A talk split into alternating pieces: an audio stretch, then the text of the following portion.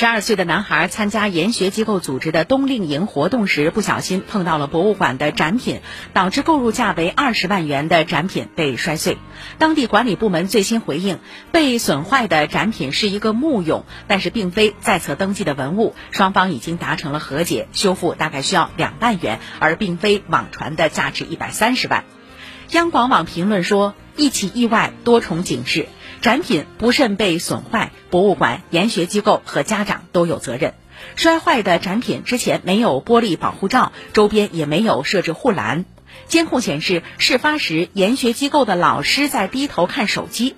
这样的事故也提醒我们，在开展校外活动时，除了学生的人身安全这根弦要紧绷，同时还需要有效的防范类似的财务纠纷。”稍后八点的编辑推荐详细讨论。